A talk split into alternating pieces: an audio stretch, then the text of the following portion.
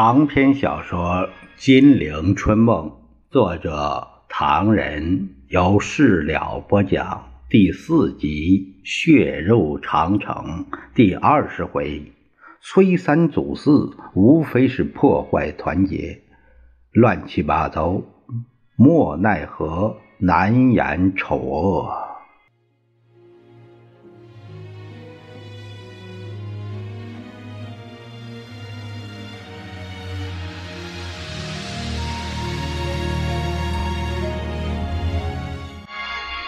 孔祥熙报告说，厦大改为福建大学的事儿，他倒同我表示过意见，把我挖苦惨了。他说，捐资办学，力小怨宏，出意南洋华侨众多，窃取祖国文化为之陶荣。既可略有影响，不幸局势不好，七八年来营业资金损失甚多，致夏大拖累政府接办，使我不能尽国民一份子天职，实在抱歉。看样子他对我们接管他的厦门大学心里很不痛快。何应钦报告说，陈嘉庚问我，除了大批钱财要物以外。要不要送点钱给抗战的将士？呃，我说应该送一点，鼓励鼓励士气。他问我每个人该多少，我怔住了，只得多说一些。我说现在前线有两百八十个师，人数两百八十万，每个人一元就是两百八十万，伤兵二十万，每人两元就是四十万，共计三百二十万。他答应了，说马上想办法。他又问游击队有多少人，我不能说一个没有，随便告诉他一个数字，说是八十多万。他又问，那都是八路军和新四军吧？我说中央也有游击队。他又问了许多问题，非常注意中央同延安的抗日部队实际数字。王世杰报告，陈嘉庚这次来，他说他。不是为参政会来的，他是为了慰劳来的。于右任报告，陈嘉庚这个人不错。问我，如果监察院查到了舞弊案子，经过监察院弹劾后，中央能否奉行，达到激浊扬清之目的？我老实说，是有困难的。这样做实在不容易。戴季陶也说陈嘉庚这人不错。哎，他很想了解敌我的形势，说我是个日本通，问了我很多日本问题，问得很仔细，我差点答不上来。居正叹口气说：“陈嘉庚不大相信我的司法院，问我司法到底独立不独立，有没有法外干预的事情。他说他知道有很多不白之冤。”朱家华报告，我请他吃过饭。招待很隆重。酒过三巡，我请他参加本党。陈嘉庚好像没听见。后来戴院长打圆场说：“凡人热忱替国家服务，入党不入馆，没关系。”我这才下了台。那他本人怎么表示呢？哎，陈嘉庚还是不肯参加本党。他举出了很多理由。宋子文说。陈嘉庚问我，抗战以来哪一个国家对我帮助最大？我说是苏联。坏了坏了，你不应该说苏联帮我们忙最大，让他心里有一个好印象，不大好。有什么不好啊？反苏是一件事，苏联帮忙最多又是一回事。我不在乎。蒋介石不便发作，本来想问问他陈嘉庚是否还有其他问题，也不谈了。那边的邵力子却发言：对于苏联帮忙的问题，我也曾经答复过陈嘉庚，说，呃，苏联这样做虽然他也半为自身计，但中苏两国为反侵略合作，无论如何是对的。试问，除了苏联，谁还肯这样仗义？所以，所以今天的问题，我们应该把苏联的真诚帮助，哎，宣传出去。一方面表示他们的这个致敬之意，一方面争取其他国家的帮助。陈嘉庚还问起了西安事变，我照实说了。你怎么说的？我说张扬并不是存心伤害委员长，只是急着想报仇抗日来了这招。对于少利子，蒋介石也不便说什么，接连几天，接连几人把误见陈嘉庚的情形都汇报了。蒋介石这里，蒋介石得到了这么一个结论：陈嘉庚虽然不是共产党，但为人正直，很可能做延安的同路人，这点儿不能不防，应该善为招待，到处欢迎，拿场面和交情来拉拢他。其次，如果陈嘉庚真的去延安，虽然不见得马上有些什么，但到底不妙，以阻止他。延安之行为上策，非去不可的时候，也该派人监视，并且早做安排。但陈嘉庚在重庆忙碌了个把月，应酬、参观、访问、见客等等，却不提延安之行的问题。蒋介石心中暗喜，以为他接受了许多明告暗示，对延安之行已经放弃了。那时。蒋介石发动了一个四川政潮，由七个师长出面轰走了四川省的主席汪赞旭，由他自兼川省的主席，以贺国光为秘书长，顺便命王赞旭出川抗战，把他在四川的势力奠定下来，而他自己也到成都上任，正私心窃喜间。据报陈嘉庚造访，蒋介石没料到陈嘉庚也到了成都，决定借军校请客，席设十余桌，军政首要济济堂，意思是抬抬陈嘉庚的身价，希望他感恩图报。第二天再请陈嘉庚同进午膳，并由宋美龄一旁作陪。陈布雷在旁记录，谈毕正事蒋介石牵挂着他的延安之行，心想：这么隆重的招待，陈嘉庚一定死心拥蒋，不做赴延安之行。于是他就问道：“这次慰劳团分三路出发，陈先生到成都后还想到什么地方啊？还想去兰州、西安。”还有别的地方吗？如果交通方便，想到延安看看。蒋介石一听，着急不堪。他半晌，他说：“陈先生，你一定要去看看，我不反对。这是共产党口是心非、背义无信，没有民族思想，什么事都不会做，只剩下一张嘴会说话。”今天国家弄成这个样子，共产党要负全部责任。啊啊！陈嘉庚听呆了，想不到共产党在延安小小一语所负责任竟如此之大。陈嘉庚知道的不少，他只吃惊于蒋委员长其人者原来比他所知者更早。陈先生，周恩来。不日可到，看这番有何结局，一定不会有什么的。陈先生，共产党就是这样花言巧语，除此之外，其他一塌糊涂。你当心给他们骗了。陈嘉庚听得莫名其妙，他只得解释说：“我我只是因为受华侨之托回国慰劳考察，只是交通呃无阻这地区。”不得不亲往以尽任务，这样子才能回南阳后向乔包有事实报告。呃，知道知道，我只告诉陈先生去可以去，可是别上他们的当才好。陈嘉庚也反感是说：“委员长，我年纪不小了，任何事情是黑是白，我还是能够辨别清楚。”延安如果是这个样子，那我也不会受骗的。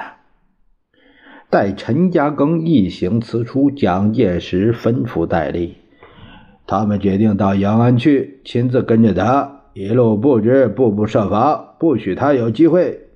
你在暗中追踪，除了大城市不许露面，而且还要派得力干部混进延安，同他们捣蛋，弄个鸡犬不宁，最好叫他知难而退。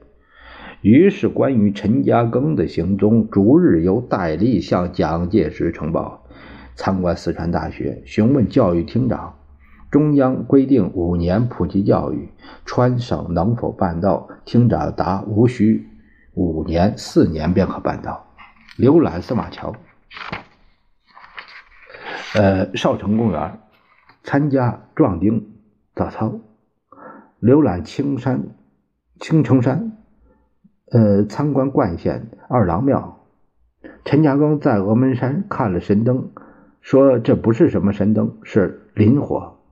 陈嘉庚坐飞机到兰州，直暗中随行。戴笠也跟踪到兰州去了。陈在兰州询问朱绍良主席问题甚多，其中有一项是鸦片。朱主席说鸦片早已根绝，但在答复全省税收共七百余万元中，鸦片占了五百万元。陈曾问鸦片既已根绝，何来这么大的税收？朱主席支吾以对：陈拟赴新疆，闻西北公路运输困难而作罢。傅作义自绥远抵兰州，复与谈敌人士气衰退的情况。臣对傅印象甚佳。陈嘉庚参观成岭，戴笠有意在兰州误见陈嘉庚，当面告诉他有关延安的消息，于是发帖子请他吃饭，直邀陈赴宴，遭。晚谢后闻湖北众降，宜昌等地大捷，敌伤亡三四万人，乃访陈告以上相消息，陈大喜。但戴笠并没有把下文呈报。陈嘉庚到达西安之后，才知道戴笠那个捷报不可靠。不单此役没有大捷，连宜昌都丢了。陈嘉庚闻讯叹息。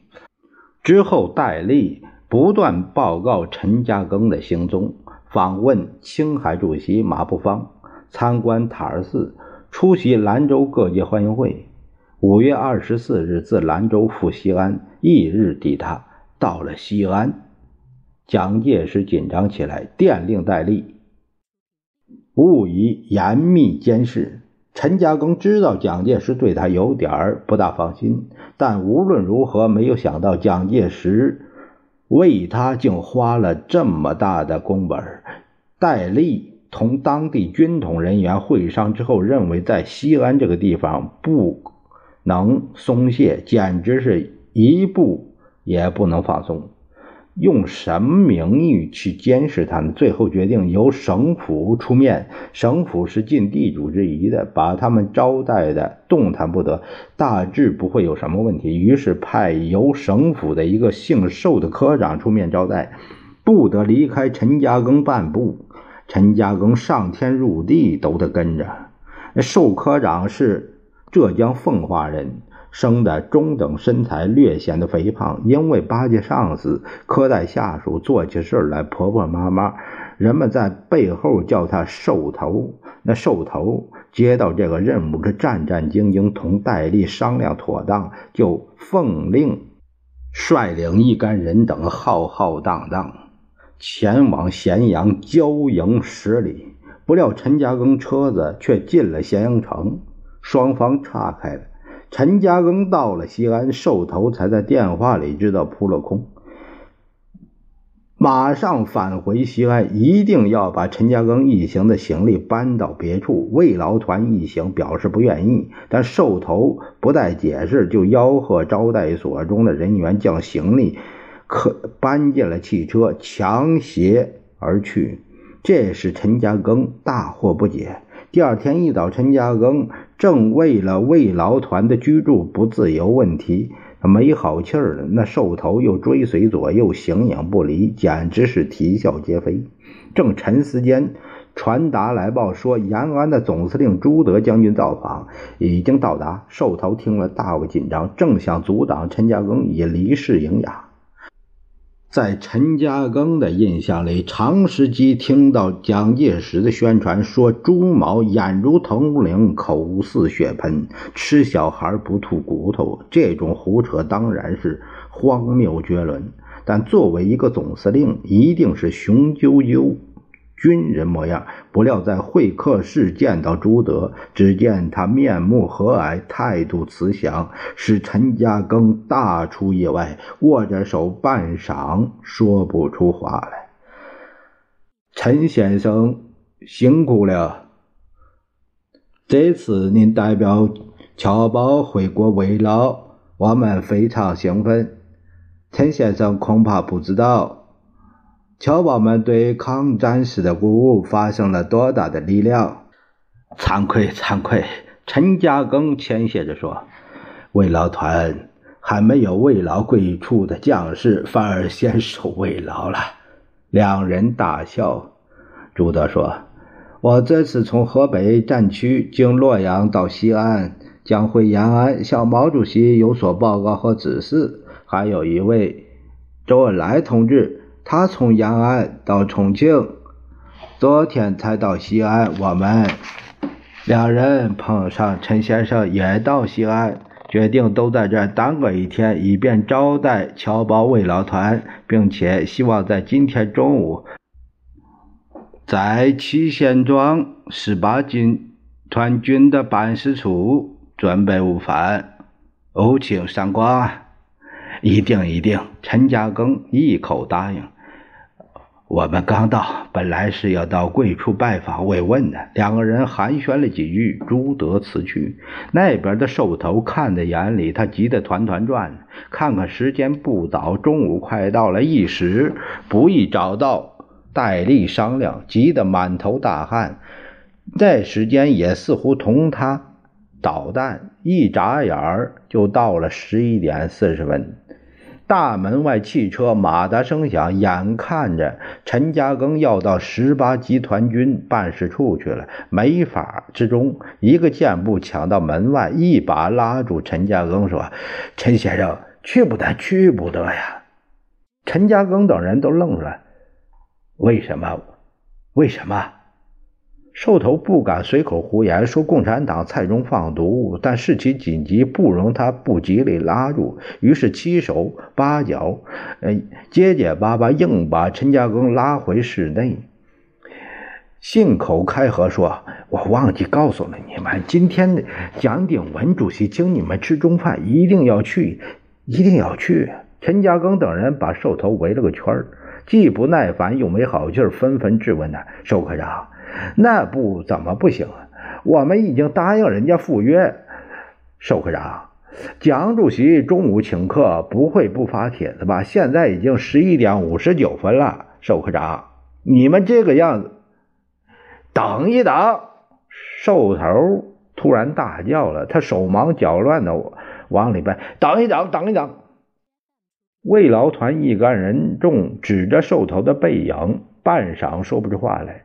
没奈何，只得一个个回到里边，想看看兽头又在搞什么花样。但只见他把房门紧闭，从窗户中望去，兽头弯着腰，捧着个耳机，在低声打着秘密电话，样子狼狈着急，汗津津的。陈家庚闻报，只得摇头叹息说。随他们去吧，我们这一趟来为的是慰劳，为的是希望国共共双方团结，万不可因为我们坚持赴朱德将军之约，使这边感到不安，增加双方的摩擦。现在我亲眼目睹一切问题出在这里，不是出在延安。团长便问：“那我们不到八路军办事处也不好吧？”我认为他们那边反而好办。回头等寿科长来，我们再给办事处取个电话，交代交代，他们一定不会见怪。没多大会儿功夫，寿头满头大汗的跑来：“陈先生，呃，潘团长，刚才我向省府打过电话，问他们既然请吃饭，为什么没下帖子？他边说帖子马上到，请你们马上就去。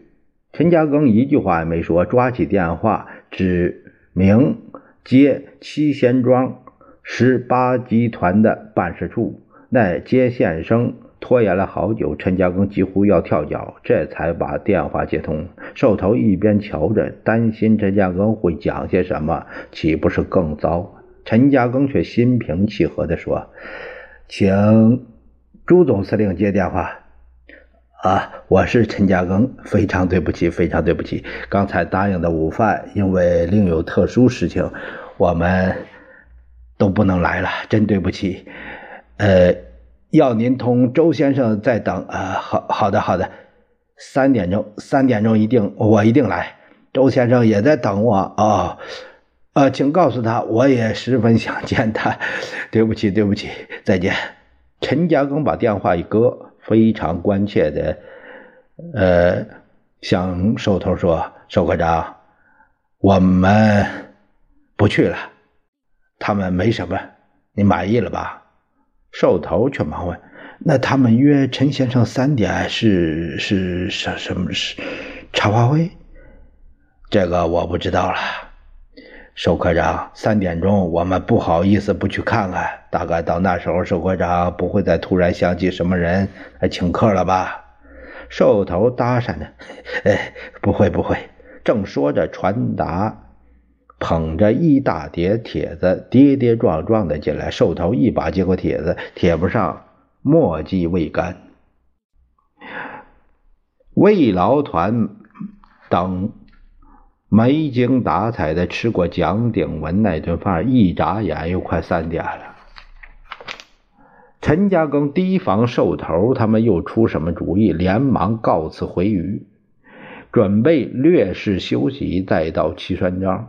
不料到了三点正，寿头不见踪影，连他们汽车也不见了。怎么找也找不到。陈家庚立在大门口，怅望着这座庭园，这个古城，觉得心情沉重，半晌没有作声。人生地不熟，又顾虑到双方摩擦的问题，陈家庚知道退回房里休息只是叹气。寿桃到天黑才回来，在陈家庚面前又搬出一大堆的理由，也懒得理了。团员们分头出去参观市容，买点土产，一个个紧张的回来。原来每个人的屁股后面，官方最少派了三四个暗探紧跟着。陈嘉庚一行对官方这种布置实在没得说了，逗留了数日，访问了程前、蒋鼎文、胡宗南等人，出席了秦王府广场的欢迎会，参观了终南山王曲军。分校的会操、城隍庙、游击训练学校以及咸阳周文王陵等名胜，决定前往十八集团军办事处访问，向朱德、周恩来等致莫大的歉意。不料朱周两人早已等不及了，一个回延安，一个去了重庆。陈家庚在七贤庄扑了个空，既难过又愤满，向一位姓蒋的处长说。蒋处长，请您打个电报给延安总司令，告诉他，前天慰劳团两次失约，实在有负株洲两位先生圣意，说不出的抱歉。陈嘉庚还极力为西安方面解释，怕双方增加误会。两次失约的事情，西安任何人无关，只怪重庆派到西安同我一起人，呃，来的人作怪。无论如何，请朱总司令不要介意。我呢，我很不安，想慰劳团回到祖国，并没有做什么事情，反而增加了两党的误感，实在很难过。希望蒋处长同我解释解释。蒋处长说：“陈先生放心，我们绝对不会有什么的。重庆方面对于我们种种阻碍，我们受到的太多，多到无法举例。”他指了指窗外，陈先生不妨看看。现在是国共合作、全面抗战、一致对外、团结御侮。可是拿十八集团军西安办事处的处境来说，蒋委员长把我们当什么位置？他前后左右的指，陈先生看看，这里是齐仙庄办事处，大门正对着皇城，省政府就在皇城里。你看城外有多少道铁丝网，把我们当一个敌人的堡垒。后边是一个大编制的警察局，戒备森严，出入盘查的非常厉害。左面一个宪兵队，右面一个连的军队。哎。你看看，他指了指办事处里穿着制服的男女职员、勤务小鬼们。陈先生，请看看，我们这里绝不像要同他们冲锋肉搏的样子。可是我们受到了一般人闻所未闻的监视。陈家庚紧皱着眉头，一句话也没说。我把这番话告诉陈先生的意思。啊，并非对任何人有所攻击，只是希望蒋先生有所真相了解以后，回去告诉侨胞们，侨胞们有这个义务、权利督促蒋委员长把全部的力量放在前线，共赴国难。陈嘉庚轻轻地叹了一口气：“蒋处长，我是无党无派的老华侨，同所有的华侨一样，希望祖国好起来。”可是根据我回国以后的观察，能向蒋委员长说话是不容易的。我曾经在重庆登报谢绝无为的应酬，后来听说蒋委员长也就跟着三令五申要大家节约。我曾经当面告诉他，重庆的车子太脏，他便下令整顿人力车，下令所有的汽车要刷洗干净。表面上看来。很听人讲话，其实这两件小事我不提也是早该做的，而且不必要由他来做。后来证明重庆还是花天酒地，汽车表面干净，挡泥板里一塌糊涂。这些又说明了蒋委员平时只喜欢听听好话，无论大事小事。那位处长说：“不过无论如何。”只要能向他说话，还是说吧，说总比不说好。我们这个办事处变成了一个特殊区域，几乎是与世隔绝。可是我们还是要同他说，不是乞怜，而是请他看在国家民族份上，别这样残酷的摧残抗日力量。他指了指门口，陈先生，这几天因为你们来到西安，我们周围的包围跟。逮捕也变本加厉了。在平时，有很多热血青年千方百计从很远的地方到达这里来，希望我们把他送到延安去。到延安去，明摆着是吃苦去的，甚至要到前线流血牺牲。但他们不顾一切，还是来了。这正是拥护延安，打东洋，中华民族不会亡。